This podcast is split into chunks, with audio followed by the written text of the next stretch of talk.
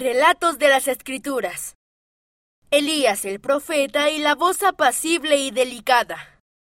Elías era un profeta que quería escuchar la voz de Dios y se fue a una montaña para escuchar mejor la voz de Dios. Hubo un gran viento, tan fuerte que rompía las rocas. El viento era fuerte, pero no era la voz de Dios. Después se produjo un terremoto. La tierra se estremeció también hubo fuego con grandes llamas, pero ni el terremoto ni el fuego eran la voz de Dios. Después hubo silencio, y Elías escuchó la voz de Dios. Era apacible y delicada, pero era clara.